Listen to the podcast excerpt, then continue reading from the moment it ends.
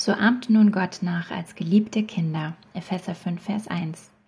Liebe Leser, im Herzen ein Stück weit Kind zu bleiben, ist ja ein persönliches Vorhaben von mir. Immer staunt, das scheinbar Unmögliche glaubend, sich darüber freuen zu können, dass in einer stinkenden, vollgepackten U-Bahn der Fußboden glitzert. Haben Sie das schon mal wahrgenommen? Zum Beispiel. Um Kinder geht es in unserer neuen Ausgabe DMG informiert.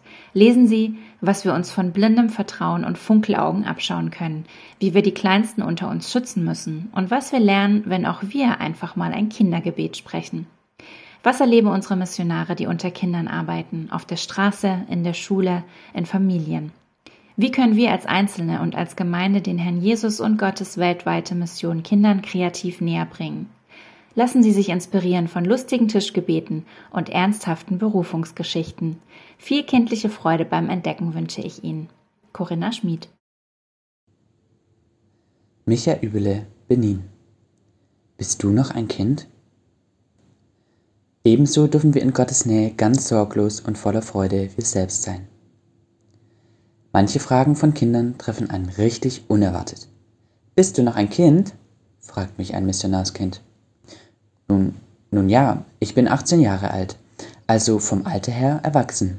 Aber bleibt man nicht ein Leben lang das Kind seiner Eltern? Und bin ich vielleicht wirklich noch ein Kind? Was heißt es überhaupt, ein Kind zu sein? Kind sein in Benin. Hier in Benin an meiner Einsatzstelle in Parakou habe ich sehr viel mit Kindern zu tun. Das betrifft Kinderclubs für die Kleinen aus der Umgebung oder eine wöchentliche Französischstunde für muslimische Bettlerjungen die in Parakou unterwegs sind. Aber auch Unterricht für Missionarskinder, gelegentliches Spielen mit ihnen und eine Bibelgruppe für Teens der verschiedenen Missionare gehören dazu. Jesus nachmachen. Unter all diesen Kindern habe ich angefangen, von ihnen zu lernen. Zum Beispiel das Nachmachen. So kommt es nicht selten vor, dass ich schon nach vier Monaten im Einsatz mit einem Lächeln auf den Lippen feststellen darf, wie die Kinder meine Gewohnheiten oder Handlungen nachahmen. Egal, ob das ein Wort ist, das ich oft benutze, oder ein Fußballtrick. Paulus schreibt in seinem Brief an die Epheser ebenfalls, So ahmt nun Gott nach als geliebte Kinder. Epheser 5, Vers 1. Genau wie Kinder ihre Eltern und Menschen in ihrer Umgebung nachahmen, so lerne ich von den Kindern hier, Gott nachzuahmen, um ihm immer ähnlicher zu werden. Voller Freude. Wenn ich mit den Kindern arbeite, komme ich einfach nicht umhin, dass etwas von ihrer Freude auf mich selbst überspringt. Zum Beispiel bei der ungeduldigen Vorfreude auf den Kids Club, wenn sie schon am roten Geländetor warten. Und schließlich beim sorglosen Spielen, wenn sie endlich den Spielplatz, den Fußball oder das Mensch ärgere dich nicht ganz für sich beschlagnahmen dürfen. Ebenso dürfen wir in Gottes Nähe ganz sorglos und voller Freude wir selbst sein. Am Tod zu ihm dürfen wir einfach alles andere ablegen und uns mit ihm an all dem freuen, was er uns Tag für Tag schenkt. Alle dürfen Kinder sein. Was mich hier in Benin auch sehr beeindruckt hat, ist der Glaube der Menschen. Obwohl Benin ein muslimisch geprägtes Land ist, findet man einen unglaublich starken Glauben an Jesus. Und das zieht sich durch jede Altersgruppe hindurch. Wie genial! In der Bibel steht, denn ihr seid alle durch den Glauben Gottes Kinder in Christus Jesus. Galater 3, Verse 26 bis 27. Und so lautet meine Antwort auf die Frage des Missionarskinds. Klar bin ich Kind, besonders ein Kind Gottes. Kinder brauchen Schutz. Schon Säuglinge und kleinen Kinder hast du dein Lob in den Mund gelegt damit sie deine Macht bezeugen. Psalm 8, Vers 3. Der Heilige Geist offenbart David eine grundlegende Wahrheit. Kinder sollen fröhlich Gott loben. Wer das zulässt, wird gesegnet. Wer einem Kind Gutes tut, es um Jesu Willen aufnimmt, wird vom Vater im Himmel geehrt. Aber wer ein schutzloses Kind vernachlässigt, Wer die Unbeschwertheit eines Kindes ausnutzt oder ihm Böses antut, muss sich eines Tages vor Gott verantworten.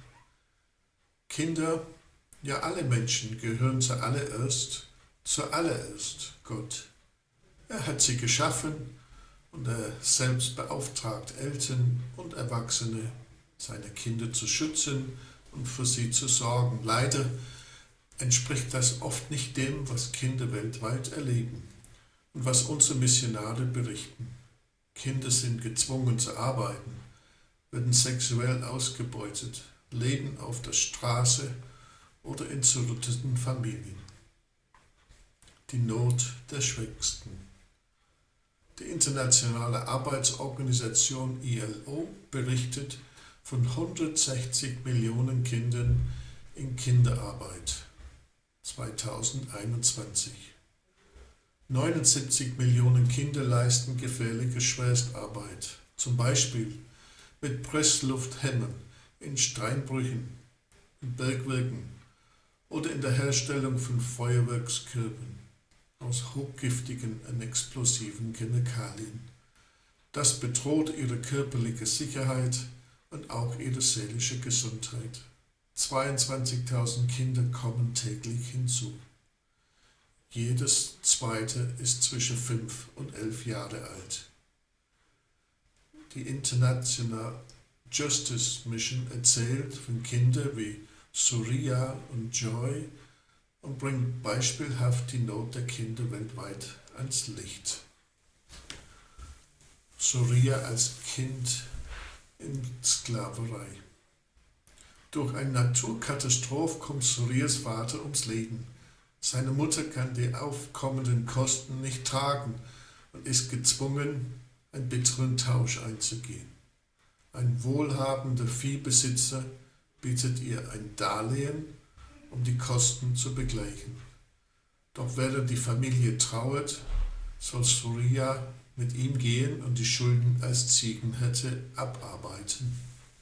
Mit Wucherzinsen oder erfundenen Schulden sorgt der Viehbesitzer da aber dafür, dass der Schuldenberg nicht kleiner wird. Gewalt und Ausbeutung wird zum Alltag von Suryas Leben. Schuldenknechtschaft nennt sich das dubiose System aus Täuschung und Gewalt, das ganze Familie über Generationen in Sklaverei gefangen hält. Joy. Joys Eltern sind getrennt. Sie selbst muss bei Verwandten und Nachbarn leben und spürt, dass sie nirgends erwünscht ist.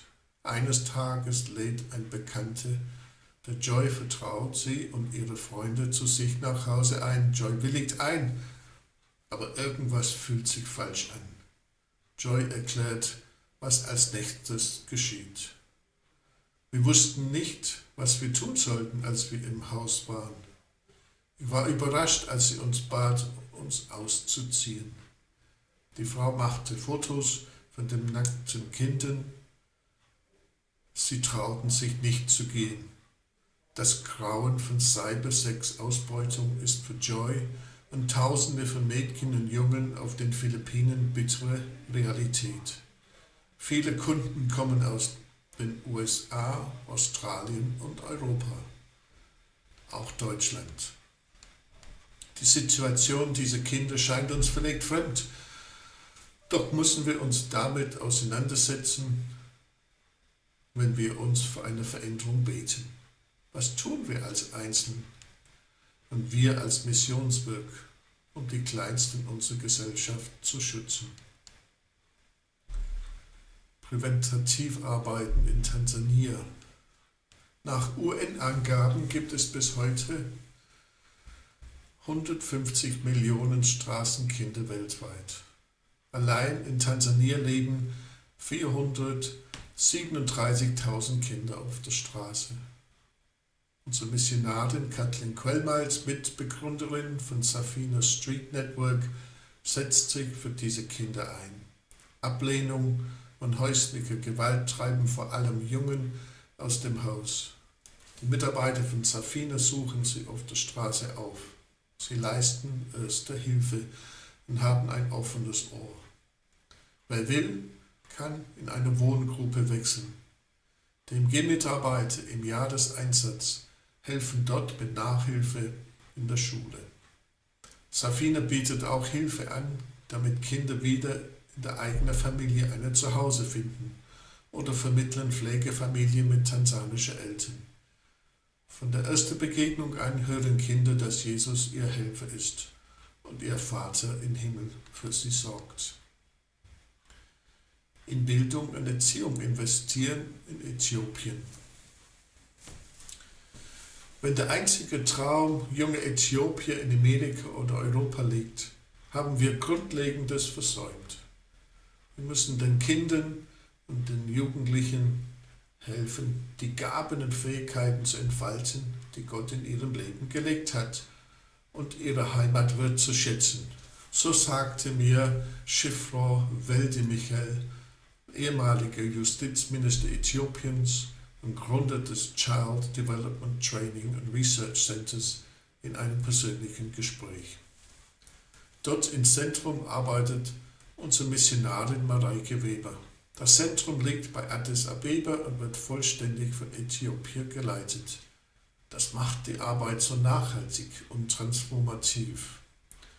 Leidenschaftlich setzten sich Äthiopier für ihr Mitmenschen ein. Mareike erklärt, alle Mitarbeiter sind aus tiefem persönlichen Glauben an Jesus Christus heraus zu diesem Dienst motiviert. Wir schulen Sozialarbeiter, Lehrer, Projektleiter und Gemeindeleiter in den Bereichen zukunftsorientiertes Denken, Leiterschaft, Kinderrechte und Kindesentwicklung, Traumabewältigung und noch viel mehr. Vor allem investieren wir in die Jugendlichen, denn sie bilden mit 50 Prozent die größte Bevölkerungsgruppe des Landes und sie werden die künftige Verantwortungsträger sein. Das Team erreicht jährlich ca. 3000 Menschen, die dann aus einer persönlichen Beziehung zu Jesus heraus die Zukunft Äthiopiens gestalten können. Sie kämpfen aber mit Begrenzungen in den Köpfen. Viele Äthiopier sind sich nicht bewusst, wie wichtig Investition in Kinder ist. Das trifft leider auch auf viele christliche Gemeinden zu. Unsere Aufgabe wie stark baut unser Wohlstand auf der Sklaverei auf? Wer hat die Baumwolle für mein T-Shirt geerntet? Haben sich Minderjährige für meinen Kakao geplagt? Kinder in illegalen Minen für mein Handy geschuftet? Verschließe ich die Augen vor der Not von Kindern, die schutzlos sind, auch hier in Deutschland? Kann ich mit meinem Verhalten etwas verändern? Wie kann ich den Kleinsten eine Stimme geben? Gott gibt uns klar den Auftrag, die Schwächsten zu schützen. Lassen uns im Gebet anfangen und unsere Aufgabe ernst nehmen. Andrew House, stellvertretender Missionsleiter. Die Welt des Hinduismus. Ranjitas Leben. Jesus ist eben nicht nur einer von vielen Göttern. Ranjita ist 26 und in einer hinduistischen Familie aufgewachsen. Als sie 16 Jahre alt war, nahm sie Jesus als ihren Retter an. Getroffen habe ich sie, als Paulus und ich in Indien für einen Medienschulungskurs waren. Ranjita, wie sah der tägliche religiöse Alltag aus in deiner Familie? Ganz früh am Morgen goss mein Vater regelmäßig Wasser aus einer Schale auf den Boden. Bevor wir das Haus verließen, füllten wir einen flachen Teller mit Räucherstäbchen und zündeten sie an. Wenn Hindus zum Beispiel im Bus sitzen und an einem Schrein vorbeikommen, legen sie oft die Hände vor der Brust zusammen und sagen ein Gebet für eine sichere Reise. Ich betete auch immer wieder mal spontan zu einem der Götter, wenn ich Hilfe brauchte bei einer Prüfung oder einer Entscheidung. Dabei gab ich dann auch manchmal das Versprechen, wenn du mir diese Bitte erfüllst, dann werde ich ein Opfer bringen beim nächsten Tempelbesuch. Wenn man jedoch das Opfern vergisst, steigt eine große Angst in einem hoch, dafür von den Göttern bestraft zu werden. Außerdem hatte ich als Hindu Angst, den Göttern nicht gut genug zu gefallen. Abends gab es dann immer dieselbe Zeremonie. Wir füllten einen Teller mit Räucherstäbchen, Blumen und Süßigkeiten, das heißt Prasad. Wir sprachen oder sangen vorformulierte Gebete und priesen dabei einen der Götter, das heißt Puja. Falls ein Schrein im Haus vorhanden ist, legt man hinterher die Räucherstäbchen auf der Götterstatue ab. Die Süßigkeiten werden unter den Teilnehmern aufgeteilt. Kannst du dich an einen besonderen Ausflug zu einem der Tempel erinnern? Grundsätzlich gibt es ja viele Tempel und jede Region hat ihren eigenen Gott. Einmal fuhr ich mit meinen Großeltern und einer Freundin anlässlich eines Hindu-Festes zur Stadt Banjar in meinem Bundesstaat. Wir gingen sehr früh los und kletterten den ganzen Tag auf engen Pfaden den Berg hinauf. Sehr spät am Abend kamen wir endlich an. Am nächsten Morgen traute ich meinen Augen nicht.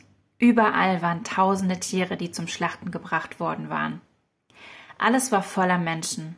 Ich sah sogar zwei, die auf das Dach des Tempels geklettert waren, um dort ein Tier zu schlachten. Wie fühltest du dich als junge Frau im Hinduismus? Ich genoss recht viele Freiheiten. Meine Eltern erlaubten mir eine gute Schulbildung und ich war sportlich aktiv, zum Beispiel bei kulturellen Tänzen engagiert. Trotzdem hatten meine Großeltern immer noch die Erwartung, dass mich meine Eltern mit 18 Jahren verheiraten würden. Doch das konnte ich mir wiederum überhaupt nicht vorstellen. Grundsätzlich ist es so, dass Frauen durch den Reinkarnationszyklus nie aufsteigen können. Ihr Karma wird nie besser, nur schlechter. Das ist eine der vielen Sichtweisen im Hinduismus. Aber das war mir damals nicht bewusst. Ich war, wie viele anderen Frauen im Hinduismus, sehr naiv und uninformiert. Dein Vater kam als erster in der Familie zum Glauben an Jesus, als du 16 Jahre alt warst. Danach deine Mutter, du und deine Brüder, sowie deine Großmutter. Du bist auf eine Bibelschule gegangen und unterrichtest nun seit einigen Jahren selbst. Was gibt dir der christliche Glaube, das dir im Hinduismus gefehlt hat? Das ist ganz klar das Wissen, dass es einen Schöpfer gibt, der mich erschaffen hat dass ich eine Beziehung mit ihm haben kann und dass er meinem Leben Sinn und Zweck gibt. So viele Hindus sind unwissend und diejenigen, die eine Bildung haben, interessieren sich nicht für diese Fragen. Es ist so schade. Auch ich wusste absolut nichts über die Welt und ihren Ursprung, Gott und andere Religionen. Was sollten deutsche Christen über den Hinduismus wissen? Wenn man Hindus erklären will, wer Jesus ist, muss man sehr, sehr genau sein. Jesus ist eben nicht nur einer von vielen Göttern. Dass Hindus eine persönliche Erfahrung mit Gott machen, reicht oftmals auch nicht aus. Ich kenne Hindus, denen von Jesus erzählt wurde und in seinem Namen für ein Problem gebetet wurde. Als dann die Lösung kam, nahmen sie diese gerne an, wandten sich dann aber wieder ihren Göttern zu. Es war ja nichts anderes als das, was sie sonst auch bei Gebeten zu ihren Göttern erlebt hatten. Deshalb ist es essentiell, dass Hindus durch den Heiligen Geist zur Sündenerkenntnis geführt werden. Sie müssen es selbst erkennen, wie sehr sie Jesus brauchen. Ich möchte auch darauf hinweisen, dass das hinduistische Kastensystem viele Hindus daran hindert, zu Jesus Nachfolgern zu werden. Im Süden des Landes werden Christen etwas mehr respektiert als hier bei uns im Norden. Hier gehören sie automatisch zur unteren Gesellschaftsschicht, genauso wie die Dalits, die Unberührbaren. Wer möchte schon gerne gesellschaftlich absteigen? Das allein hindert Hindus daran, sich mit dem christlichen Glauben auseinanderzusetzen. Indien braucht sehr, sehr viel Gebet. Gott alleine kann in Menschenherzen wirken. Vielen Dank, Ranjita, für deine ganz persönlichen Einblicke in die hinduistische Welt. Ich liebe deinen Job, Papa. Karim Biskalis ist sieben Jahre alt. Er mag Musik und Fußball. Er hat einen kleinen Bruder und er ist ein Missionarskind. In seinem noch kurzen Leben hat Karim schon in Ägypten, Ungarn und Griechenland gelebt und verschiedene Kulturen kennengelernt. Jetzt ist er mit seiner Familie in Deutschland und lernt Deutsch in der Schule. Mit Papa Michael hat Karim über das Missionarskinderleben gesprochen. Gelesen von Rico und Levi Goldberg. Karim, wie ist das für dich, ein Missionarskind zu sein und zwischen den Kulturen aufzuwachsen? Ich liebe deinen Job, Papa. Weil du Menschen hilfst, das liebe ich. Ich liebe es, dahin zu reisen, wo du arbeitest. Ich habe viele Freunde in den Ländern, wo wir waren. Und Gott, was macht der? Gott gibt uns das Essen, was wir brauchen. Und er hilft uns, wenn wir Probleme haben. Gott schickt mir auch Spielzeuge, weil er weiß, dass ich gern spiele. Und Gott beschützt uns vor Corona.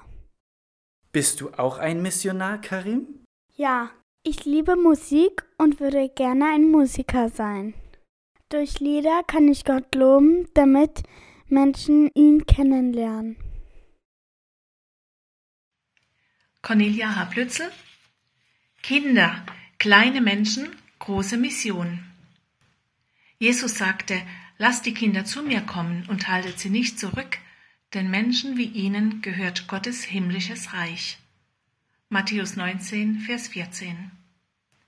Wenn ihr nicht umkehrt und werdet wie die Kinder, so werdet ihr nicht ins Himmelreich kommen. Wer aber einen dieser Kleinen, die an mich glauben, zum Abfall verführt, für den wäre es besser, dass ein Mühlstein an seinen Hals gehängt und er ersäuft würde im Meer, wo es am tiefsten ist. Matthäus 18, Vers 3 und 6.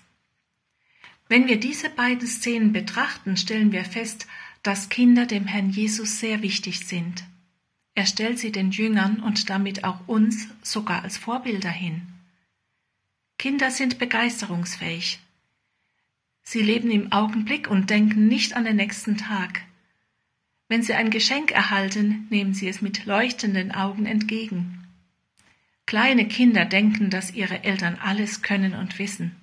Sie sind vertrauensvoll. Offensichtlich sollen wir von den Kindern lernen, unserem himmlischen Vater unbegrenzt zu vertrauen, uns nicht ständig Sorgen zu machen und das Geschenk der Vergebung einfach anzunehmen. Kleine Missionare Kinder, die in einer christlichen Familie aufwachsen und früh den Herrn Jesus lieb gewinnen, sind oft kleine Missionare. Freunde und Verwandte beobachten, wie sie bei Tisch Gott für das Essen danken. Ist eine Person krank oder sucht jemand verzweifelt einen verlegten Gegenstand, schlagen sie vor zu beten. Waren sie auch schon beschämt, wenn sie hörten, wie ein Kind zuversichtlich zum Herrn Jesus betete und erwartete, dass er helfen würde? Ich ertappe mich bei Gedanken wie, was, wenn der Herr dieses Gebet nicht erhört? Wie freue ich mich in solchen Situationen, wenn der Herr das Kindergebet erfüllt? Von tollen Gebetserhörungen und auch davon, dass Gott nicht jedes Gebet so beantwortet, wie wir es uns wünschen, lesen wir übrigens in dem Kinderbuch von Evelyn Herm, Yusuf und der geheimnisvolle Zettel. Geschichten wie diese ermutigen Kinder und uns, weiter mit großer Zuversicht unsere Anliegen vor unserem himmlischen Vater auszubreiten. Das ehrt ihn. Pflanzen, die wachsen. Es lohnt sich, in Kinder zu investieren. Mitarbeiter in der Gemeinde haben die große Chance, Kinder positiv zu prägen, ihnen Glaubensinhalte zu vermitteln und ihnen Jesu Liebe vorzuleben. Lebendige Gemeinden sehen ihre Verantwortung für Gottes weltweite Mission. Es ist richtig, dieses Thema schon Kindern nahezubringen. Kinder lassen sich begeistern von Missionsgeschichten. Hier denke ich an die beeindruckenden Erlebnisse von Missionspionieren. Kinder sollten dann aber unbedingt auch heutige Missionare kennenlernen, denn vieles hat sich verändert. Am besten gelingt es, wenn die Gemeinde ihre eigenen Missionare jeweils während des Heimatdienstes in die verschiedenen Gruppen einlädt. Mit manchen Gemeinden fühlt die DMG sich schon seit Jahrzehnten verbunden, dass sie uns jährlich zu ihrem Missionsfest einladen. Wir freuen uns auch über Kinder, die auf den Buchenauer Hof zu unseren Jahresfesten kommen und beim Kinderprogramm Missionare kennenlernen. Eine Familie meiner Gemeinde kommt gern zu den DMG-Festen. Ich erinnere mich an ihre Kinder, die begeistert bei einem Preisrätsel mitgemacht haben. Zurzeit erlebt die älteste Tochter im Rahmen unseres freiwilligen Einen Kurzeinsatz in Südafrika. Vor ihr war eine andere junge Frau aus unserer Gemeinde zu einem Einsatz in Israel. Ich wünsche mir, dass noch weitere sich dazu entschließen, nicht nur ein Jahr, sondern ihr ganzes Leben Jesus zur Verfügung zu stellen. Als kleines Mädchen hat Deborah bei jeder Missionsveranstaltung die Gebetskärtchen der anwesenden Missionare gesammelt. Es hat mich sehr bewegt, als ihre Mutter mir erzählte, dass Deborah jeden Tag für einen Missionar bzw. eine Missionarsfamilie aus ihrem Kärtchenstapel betete. Die Begeisterung ist geblieben. Heute arbeitet Deborah in der Verwaltung eines befreundeten Missionswerks. Heimliche Einwanderer. Beim Stichwort Kinder denke ich auch an die besondere Gruppe der Missionarskinder, bei der DMG liebevoll MKs genannt. denn es ist meine Aufgabe bei der DMG, mich um sie zu kümmern. Missionarskinder sind ganz normale Kinder, auch wenn manche Leute vielleicht versucht sind zu denken, sie wären besonders geistlich. MKs sind einerseits privilegiert. Meist sprechen sie mindestens zwei Sprachen fließend. Sie lernen Menschen anderer Kulturen richtig gut kennen und haben Freunde aus den unterschiedlichsten Ländern. Sie erleben Mission hautnah. Andererseits fühlen sie sich oft heimatlos und entwurzelt. Abschiede und Wechsel machen ihnen zu schaffen. Wenn sie als junge Erwachsene zur Ausbildung oder zum Studium nach Deutschland kommen, sind sie sogenannte heimliche Einwanderer. Deutschland ist für sie ein fremdes Land, und auch wenn sie Deutsch sprechen, verstehen sie oft nicht, was der Gesprächspartner meint, was unterschwellig mitvermittelt wird. Zwar sind sie Deutsche, aber manche wissen zum Beispiel nicht, wie man sich hier eine Zugfahrkarte löst. Wurzeln und Flügel. Wir bieten zusammen mit MK Care, einem Arbeitskreis der AEM, das ist die Arbeitsgemeinschaft evangelikaler Missionen, regelmäßig sogenannte Re-Entry-Freizeiten für Missionarskinder an. Seit etwa 16 Jahren habe ich bei diesen Freizeiten mitgearbeitet. Sehr oft bekamen wir Rückmeldungen wie diese. Das war das schönste Wochenende seit langem. Endlich habe ich mich verstanden gefühlt. Egal, ob die Teilnehmer aus Asien, Afrika oder Südamerika kommen, sie haben vieles gemeinsam und verstehen sich ohne Worte. Ein Ziel der Freizeiten besteht darin, die Kinder und jungen Leute zu ermutigen, sich auf das Leben in Deutschland einzulassen. Das bedeutet unter anderem, sich anzupassen, den Deutschen ein Deutscher zu werden. Wir beten, dass sie hier ein Stück weit Wurzeln schlagen können und letztlich Heimat finden in Jesus. Was sie im Ausland erlebt haben, ist ein großer Schatz. Sie sollen sich nun keineswegs verbiegen und ihre Werte verleugnen, sondern ihr Potenzial entfalten und fliegen. Mit frohen Augen. Egal, ob es um unsere eigenen Kinder, die Kinder, unter denen unsere Missionare arbeiten oder speziell um Missionarskinder geht, wir als Eltern, Großeltern, Tanten, Onkel, Freunde, Nachbarn und Gemeinden sind gefordert, Kinder in ihrer Persönlichkeit wahrzunehmen und zu fördern. Ulrika Ernwig, eine schwedische Psychotherapeutin, schreibt, wir sollen Kinder mit glad eyes, mit frohen Augen ansehen. Das bedeutet, Missionarskinder nicht mit verwirrten, bemitleidenden Augen anzusehen, sondern einfach Verständnis zu zeigen. Kinder überhaupt freundlich anzusehen und uns anstecken zu lassen von den funkelnden, aufgeschlossenen Augen, die Kinder für die Welt und Menschen um sich herum haben.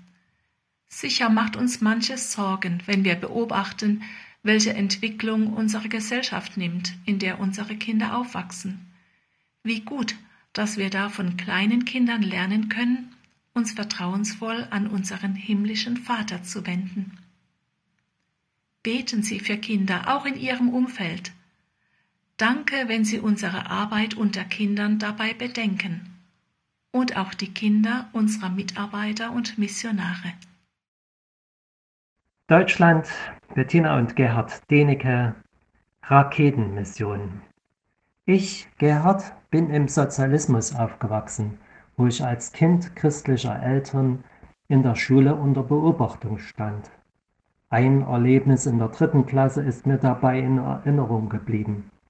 Wir hörten im Unterricht, dass einem Großbauern sein Land weggenommen und aufgeteilt wurde. Für mein kindliches Gerechtigkeitsempfinden war das verkehrt. Wir bekamen Fragen dazu gestellt und sollten die Antworten aufschreiben.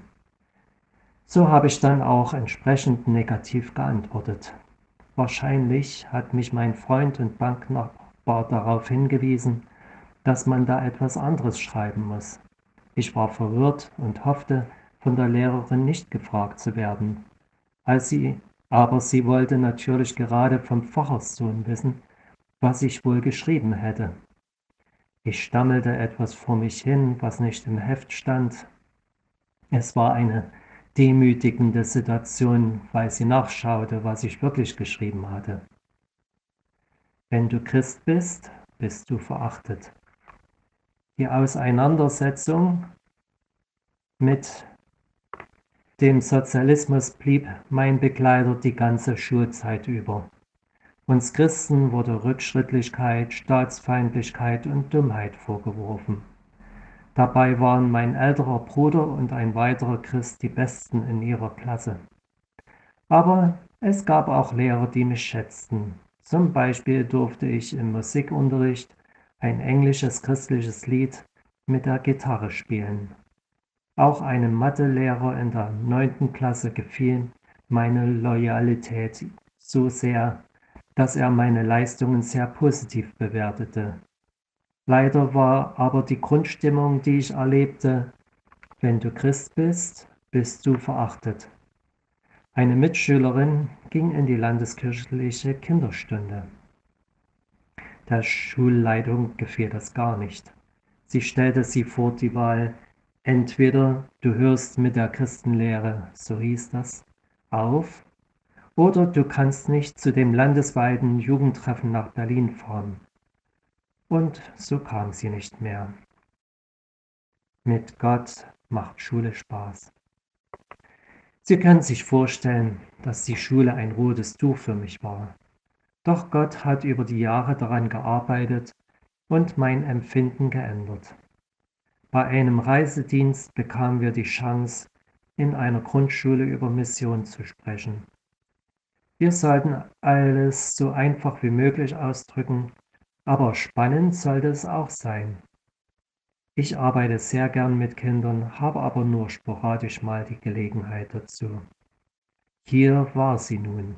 Kindern das Evangelium erklären, von dem sprechen, was wir sehr gerne machen. Was kann ich Ihnen sagen?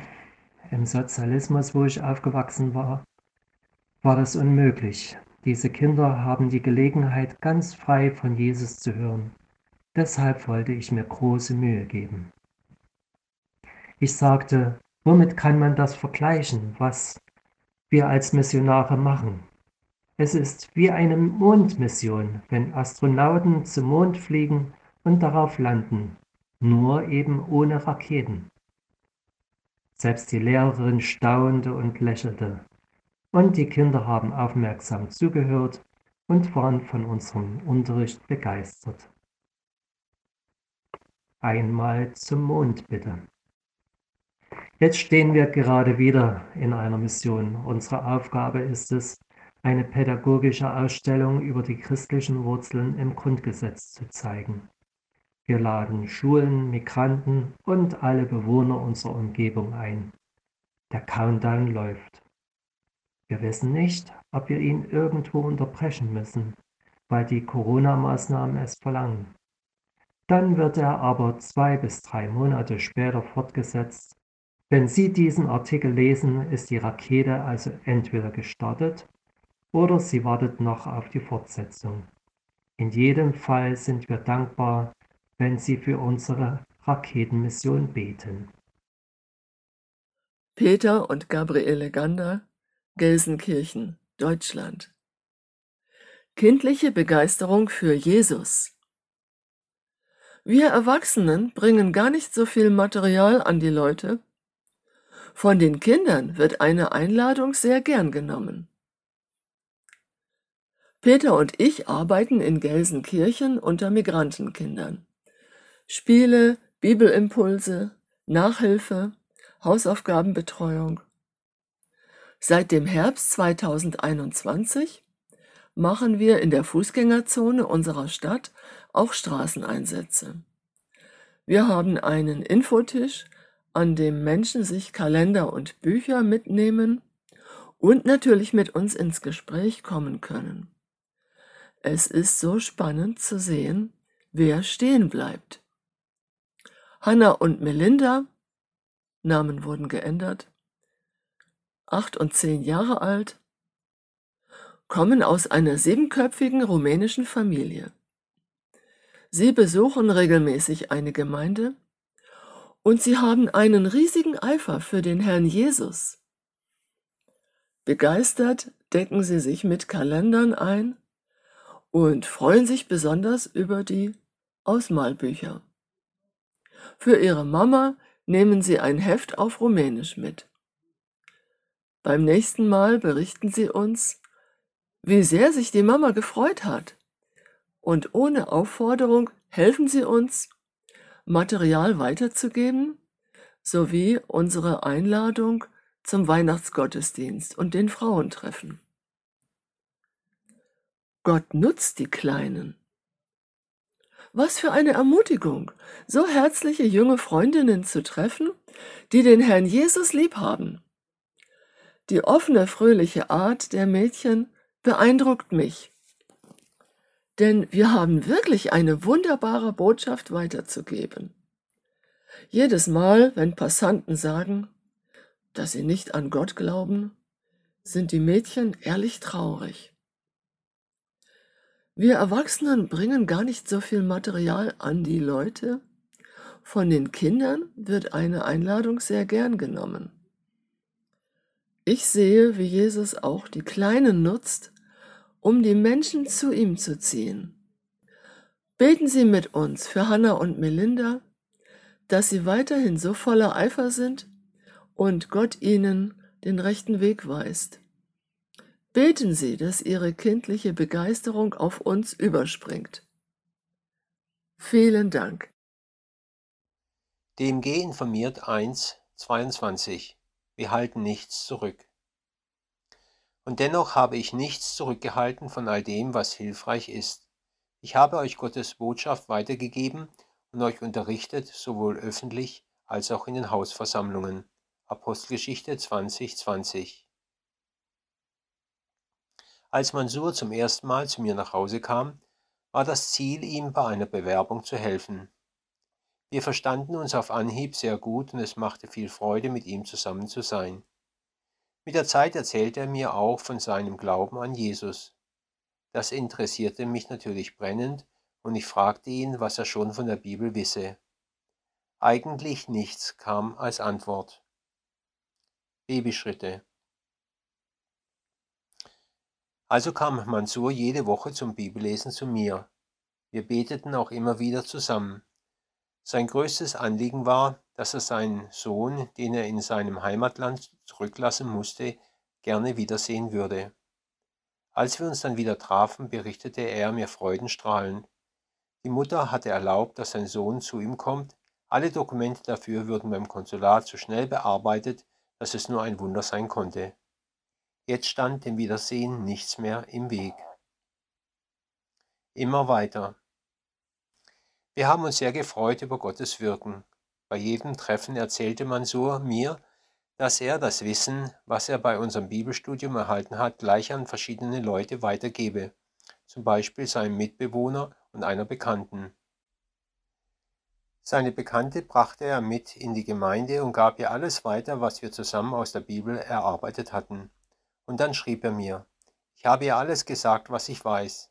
Es wäre schön, wenn sie nun andere, euch deutschsprachige Christen kennenlernen könnte, die ihr im Glauben weiterhelfen könnten. Kurze Zeit später sprach seine Bekannte mit unserem Pastor und entschloss, sich taufen zu lassen. Neue Wege. Unsere Arbeit hier in Rostock hatte immer wieder solche wunderbaren Momente. Doch schon seit einiger Zeit gehen unsere Gebete in einer anderen Richtung. Seit wir unter syrischen Flüchtlingen gearbeitet haben, spüren wir ein stärker werdendes Verlangen danach, mit arabisch sprechenden Menschen zusammen zu sein. Darum fing Klaus an, Arabisch zu lernen. Vor zwei Jahren bekam Franzi den Wunsch, ihr Französisch wieder aufzufrischen. Und als unser mittlerer Sohn uns mitteilte, dass er Rostock verlassen wird, um sich im Süden Deutschlands eine Arbeit zu suchen, und auch um näher bei seiner Freundin zu sein, kam die Frage für uns auf, wie es für uns nun weitergeht. Dann kam ein Aufruf von der DMG. Gesucht wurde ein älteres, erfahrenes Ehepaar. Gott sprach ganz deutlich zu uns, komm hierher und hilf. Nachdem wir mit unserem Pastor, den Verantwortlichen von der DMG und der Partnerorganisation gesprochen hatten, stand fest, Gott führt uns in ein Land, in dem sowohl Französisch als auch Arabisch gesprochen wird. Momentan sind wir hier am Abschied nehmen und alles auflösen. Es ist noch einmal ein gewaltiger Schritt für uns. Doch Gott macht es wie immer spannend und wir gehen in kindlichem Vertrauen voran. So Gott will, werden wir im Mai ausreisen. Danke, wenn Sie auch weiterhin im Gebet und im Geben uns begleiten. Klaus und Franzi Libuda. Adventskränze und zweite Chancen von Margarete und Knut Ahlborn. Gott führt, nicht nach Schema, immer im Original. Im März über Adventskränze reden? Warum nicht? Wir wollen Ihnen gerne diesen kreativen Impuls mit auf den Weg in Ihre Kinderstunde, Familie, Schulklasse oder auch für viele andere Gelegenheiten geben und hoffen, Sie damit zu inspirieren. Spontan kam uns vor Weihnachten die Idee, in den Klassen die Geschichte von der Entstehung des Adventskranzes zu erzählen, mit dem entsprechenden historischen Hintergrund. Wir sind schon über ein Jahr im Rahmen der offenen Ganztagsschule in der Betreuung am Nachmittag in dieser Schule dabei. Aber Unterrichtsgestaltung am Vormittag, das war neu. Nach Rücksprache mit der Schulleiterin und dem Kollegium verabredeten wir, in den Jahrgangsstufen zwei bis vier in die jeweils zwei Klassen zu kommen. Ein begabter Bastler aus unserem Hauskreis hat uns die Geschichte des Adventskranzes mit Modellbaufiguren und Gebäuden gestaltet und fotografisch in Szene gesetzt. Seine detailgenauen Darstellungen machen diese Bilder wirklich einzigartig. Gespannt kamen die Kinder und Lehrer ins Klassenzimmer. Was würde sie erwarten? Ein fröhliches Lied, Freude, Freude, Freude, Freude, Freude im Himmel und überall, ja, es ist wirklich sehr fröhlich, Freude auf Erden und im Stall, das hat schnell das Eis gebrochen. Sogar später im Schulhof sahen und hörten wir, wie die Kinder das Lied mit den gelernten Bewegungen sangen. Dann ging es gleich los mit der Geschichte. Große soziale Not in Hamburg und das bemerkenswerte Engagement von Johann Hinrich Wichern, dem Begründer der Inneren Mission. Er hat in den 1830er Jahren das Raue Haus, ein altes Bauernhaus, für seine Arbeit mit Straßenjungs, die er aufnehmen wollte, geschenkt bekommen. Jeder Junge wurde von Wichern begrüßt mit dem Hinweis auf Gottes Liebe, die Unmögliches möglich machen kann. Vergebung als wichtiges Motiv Gottes war eine zentrale Aussage. Was heißt denn vergeben? fragte ein Junge einmal. Eine zweite Chance bekommen, war Wicherns Antwort. Diese Formulierung haben die Kinder in allen sechs Klassen, die wir besucht haben, im Gedächtnis behalten. Denn es ging in der Geschichte um einen Jungen, der nach eigener Schuld Vergebung erlebte, und das an Weihnachten. Der Wichernkranz hat für jeden Adventssonntag eine weiße und für alle Wochentage eine rote Kerze in der Adventszeit. Entsprechend zündeten wir mehrere Kerzen an, die auf einem Wagenrad standen, ganz nach historischem Vorbild. Ein selbstgebasteltes Weihnachtsgeschichtenbuch für jeden Schüler bildete schließlich den Abschluss des Programms. Natürlich bekam auch jeder Lehrer noch ein kleines Geschenk mit der Botschaft von Weihnachten. Beim Abschied am Lehrerzimmer hörten wir den Satz Gerne jederzeit wieder, wenn das keine Einladung für dieses Jahr ist. Merke, manchmal sind spontane Ideen genau das Richtige. Gott führt nicht nach Schema, immer im Original. Alexander Neuherz, Deutschland. Du hast eine neue Nachricht. Lohnt es sich wirklich? Es scheint so wenig bei den Kids und Teenies anzukommen, was ich ihnen von Jesus weitererzähle. Während ich diesen Gedanken nachhänge, ploppt auf meinem Computermonitor auf, Du hast eine neue Nachricht. Irgendein Uli hat mich über die sozialen Netzwerke angeschrieben. Der Name sagt mir erst einmal nichts. Neugierig öffne ich die Mitteilung und ich bin überrascht, denn Uli ist eines meiner ersten Jungschar-Kids, die ich damals als Jugendlicher betreut habe. Frisch zum Glauben gekommen, habe ich mich direkt in der örtlichen Gemeindearbeit mit Kindern engagiert. Die Kids sollten das erfahren, was mich kurz zuvor überwältigt hat.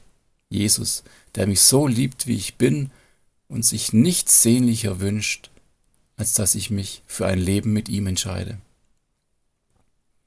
Uli hat es allerdings durch seine unnachahmliche Art schnell geschafft, dass ich diese Motivation zur Verkündigung nicht unbedingt jede Woche gespürt habe. Wild, laut und nie bei der Sache. So war er. ADHS war damals noch kein geläufiger Begriff. Er schien in seiner eigenen Welt zu leben und die schirmte er lautstark und körperlich aktiv nach außen ab. Inzwischen hatte ich ihn vergessen, wahrscheinlich sogar verdrängt. Asche auf mein Haupt. Nun, viele Jahre später, schreibt er mich an und es ist ihm offensichtlich enorm wichtig. Er schildert mir ein wenig aus seinem Leben, dass es ihn zwischenzeitlich einmal um die halbe Welt verschlagen hat. Dann nennt er den Grund seiner Mitteilung an mich. Er will mir ausdrücklich danken für das, was ich ihm damals in den Jungscharstunden mit auf den Weg gegeben habe. Wenn ich eines nicht erwartet habe, dann diese Zeilen, ausgerechnet vom damals so ungestümen Uli. Und ausgerechnet jetzt in meine trüben Gedanken hinein. Es kam also doch etwas bei ihm an. Wer hätte das gedacht? Ich ehrlich gesagt nicht. Jesus ist in seine Welt vorgedrungen, ohne dass ich es merkte. Und Jahre später, am anderen Ende der Welt, wurde er durch bestimmte Lebensumstände daran erinnert. Ich muss unwillkürlich lächeln. Ja, Herr, ich habe die Botschaft verstanden, bete ich und erkenne dabei, es geht nichts verloren, wenn sich Liebe verschenkt. Diese Liedzeile von Kay Gaunt kommt mir in den Sinn. Was du tust um Gottes Willen, davon geht nichts verloren. Wir sehen nicht, was sich in einem Menschen bewegt und wann das, was wir in ihn ausgestreut haben, aufgehen wird. Manchmal braucht es erst das passende Ereignis. Dafür sorgt Gott selbst. Mein Auftrag ist das Ausstreuen, denn ich habe eine für manche Kinder neue Nachricht, die beste Nachricht, dass Jesus sie liebt. Und die möchte ich ab März in der Region Breisgau, also rund um Freiburg, weitergeben. Durch die neu gegründete Regionalstelle des Kids-Teams. An Kids und Teenies, die mit sich und ihren Lebensumständen zu kämpfen haben, aber auch diejenigen, die sich entspannt durchs Leben hangeln und Jesus genauso brauchen. In diesem Zusammenhang habe ich eine Nachricht an Sie möchten Sie diese neu gegründete Arbeit von Kids Team im Gebet unterstützen? Würden Sie sich finanziell engagieren, damit Kinder und Teenager im südbadischen Raum von Jesus hören? Oder kommen Sie gar aus der Region und ich kann Sie und Ihre Gemeinde in unserem gemeinsamen Anliegen unterstützen? Ich würde mich freuen. Hans-Georg und Margarete Hopprich wir arbeiten in Österreich und begleiten Menschen, Missionare, Mitarbeiter weltweit. Die erste Begegnung. So arbeitet Gott in meinem Herzen und bereitet es schon mit neun Jahren auf meine Berufung vor.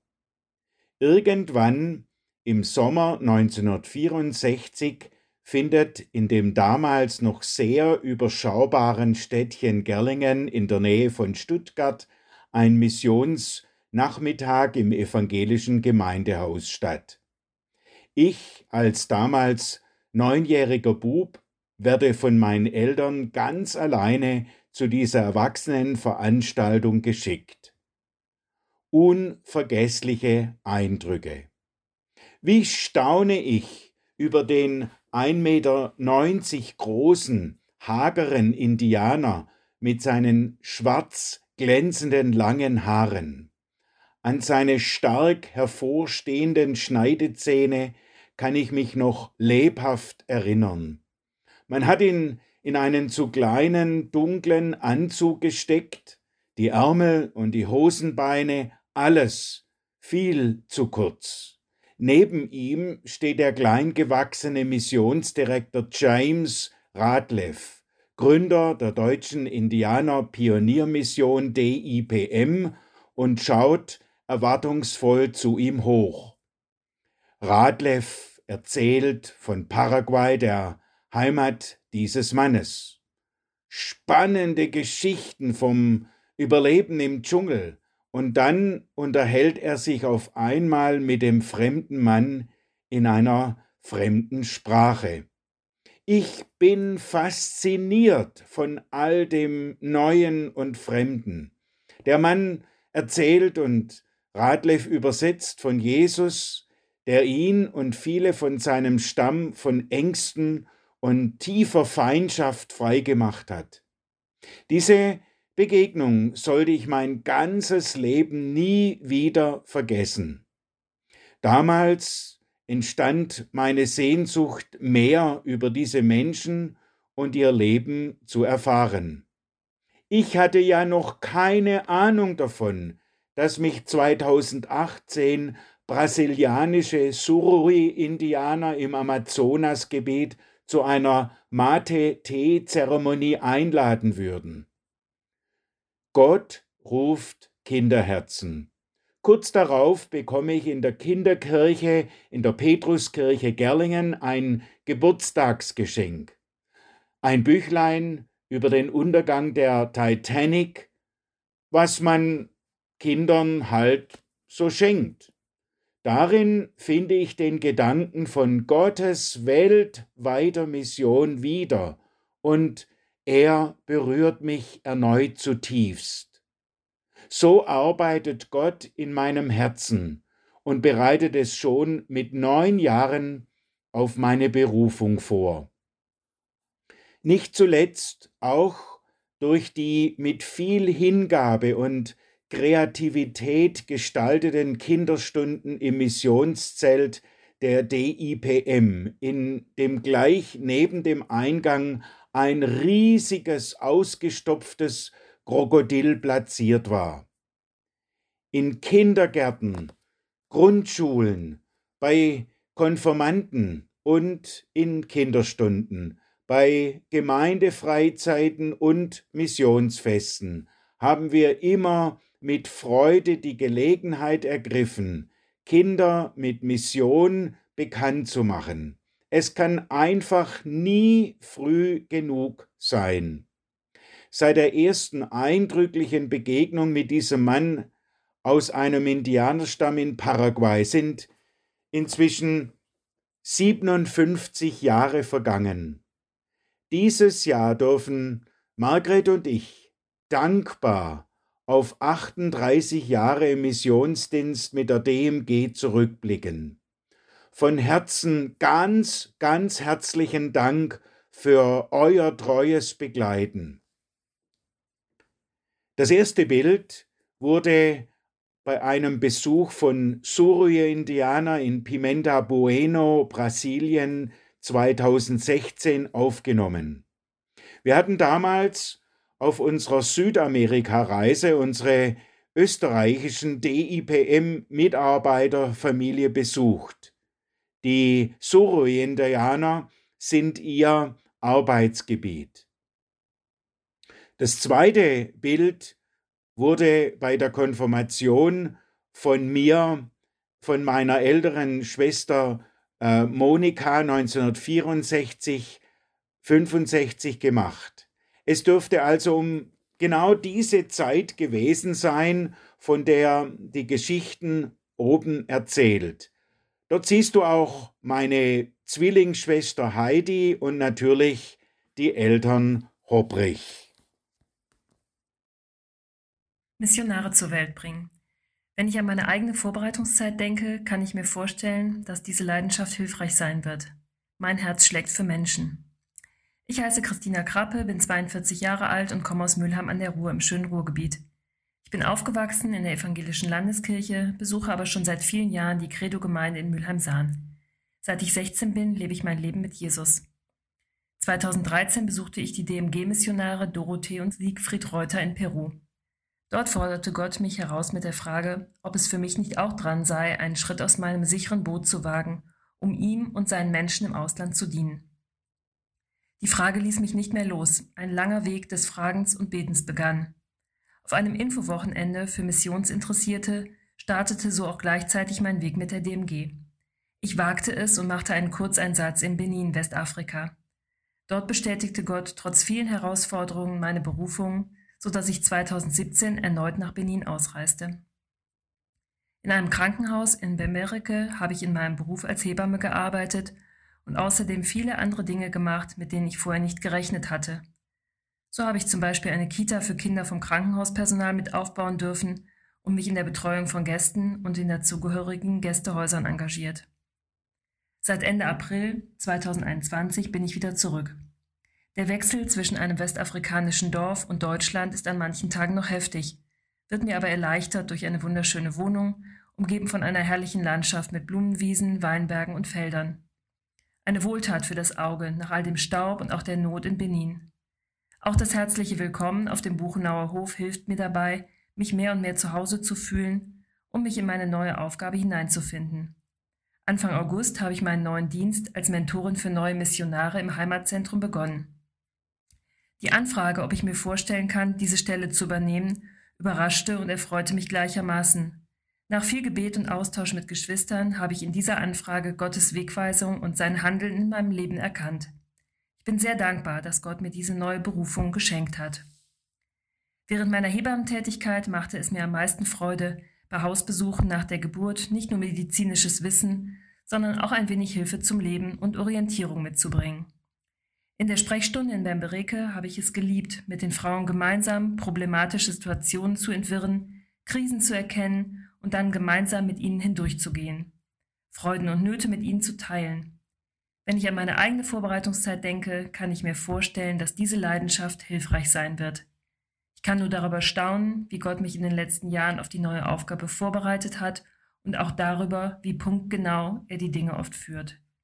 Ich wünsche mir sehr, dass ich gemeinsam mit dem Team viele neue Missionare zur Welt bringen und ihnen zum Segen werden kann, so dass möglichst noch viele Menschen Jesus kennenlernen und ihn als persönlichen Retter annehmen können.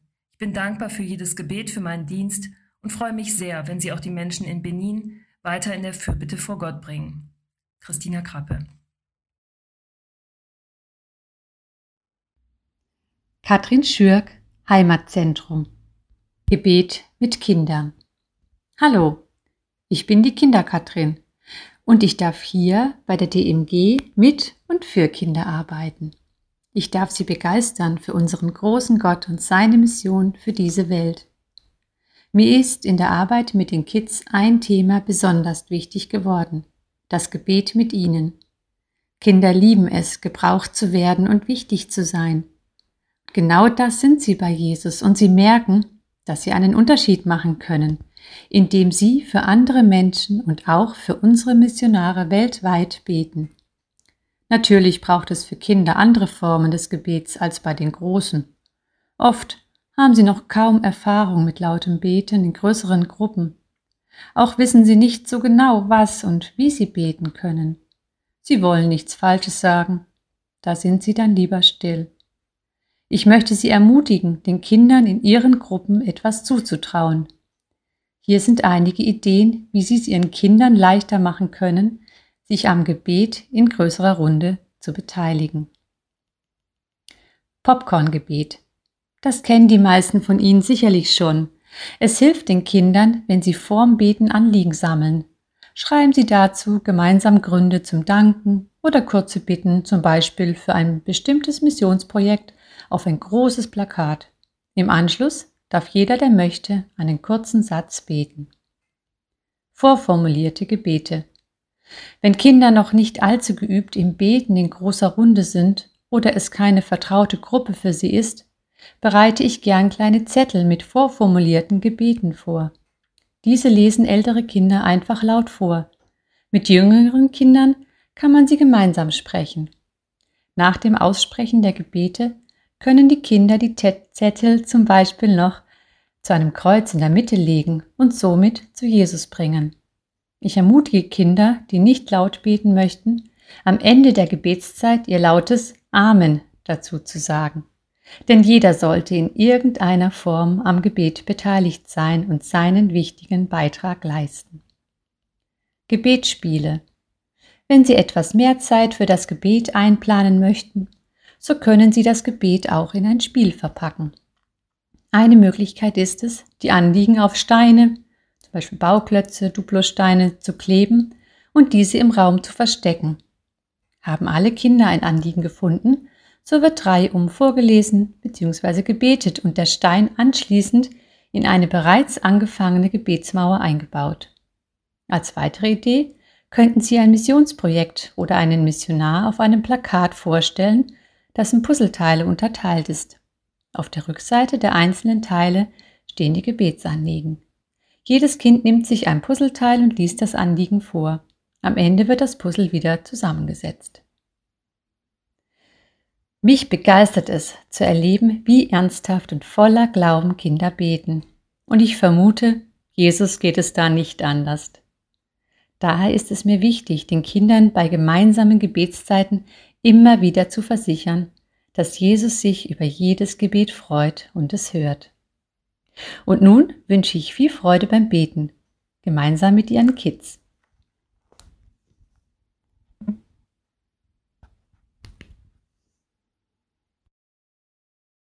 Heimatzentrum.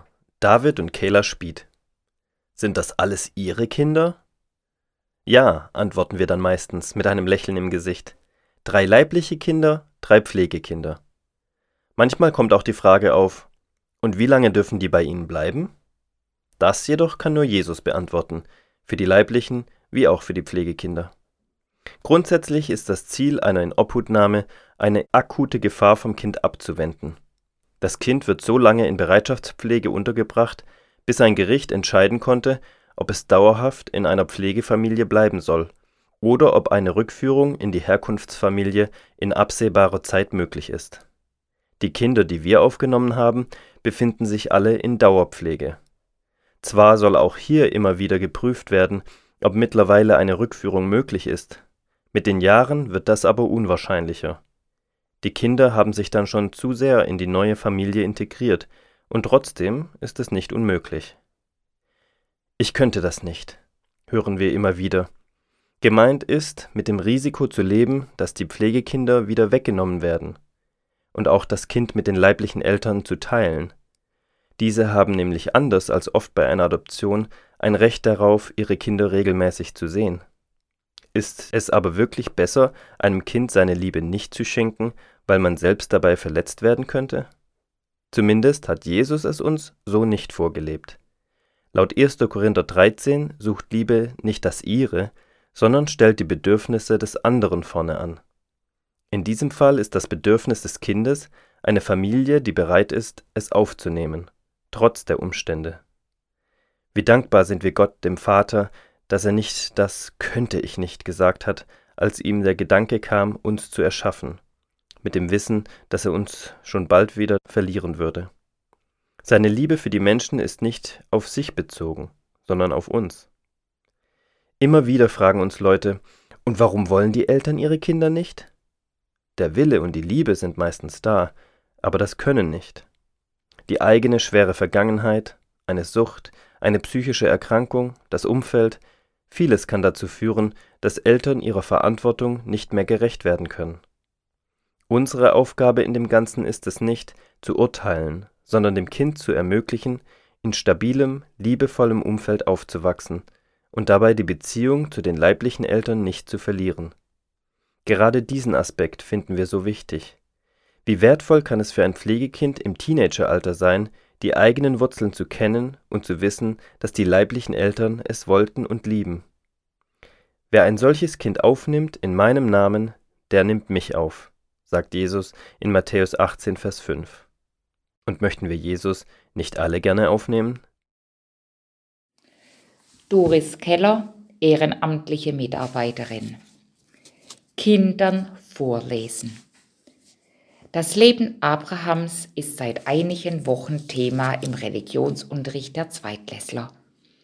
Becky meldet sich und fragt, und wann erzähle sie uns von der Helga, Die kommt in der Abrahamsgeschichte nicht vor, antworte ich.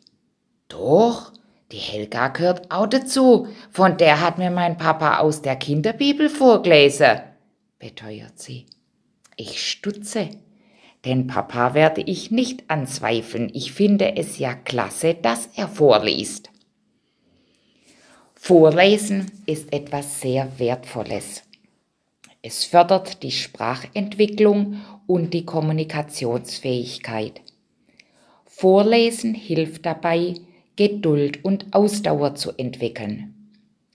Vorlesen stärkt die Konzentrationsfähigkeit, das Vorstellungsvermögen, das Zurück- und Vorausdenken, das Gedächtnis und auch die Kreativität wird gefördert. Fernsehen gibt alle Bilder vor, es lässt keinen Raum für eigene Vorstellungen. Während des Vorlesens erzeugt das Kind mit Hilfe seiner Fantasie eigene innere Bilder und geht beim Zuhören auf Reisen in andere Zeiten, Erfahrungs- und Gefühlswelten. Beim Geschichtenhören erfährt das Kind, dass es mit seinen Gefühlen nicht allein ist und dass es andere gibt, die Ähnliches empfinden, zum Beispiel Liebe, Eifersucht, Wut und Traurigkeit. Vorlesen ist auch eine gute Möglichkeit, um mit Kindern ins Gespräch zu kommen. Schüchterne und eher verschlossene Kinder können im Rahmen einer Geschichte ermutigt werden, über ihre Gedanken zu sprechen. Und die Vorlesenden zeigen durch die Auswahl ihrer Vorlesetexte, was ihnen wichtig ist. So können Sie Ihre Begeisterung für Bibel und Mission in altersgerecht formulierten Geschichten weitergeben. Dabei ist Vorlesen für Kinder viel mehr als nur das Hörbarmachen von Geschichten. Es bedeutet Nähe und Zuwendung. Im oft anstrengenden Alltag entstehen Inseln der Ruhe. Dazu gehört, dass sich alle Beteiligten auf die Situation und aufeinander einstellen und dass sie einen ruhigen, geschützten Ort haben, ohne andere Ablenkungen. Auch wenn es Vorlesen heißt, möchten Kinder mitreden, Zwischenfragen stellen, Erklärungen bekommen. Wie wichtig ist es für Sie, dass Sie ernst genommen werden? Ihre Gedanken können mich immer bereichern oder erheitern, wenn ich herausfinde, dass mit Helga keine andere als Hagar gemeint war.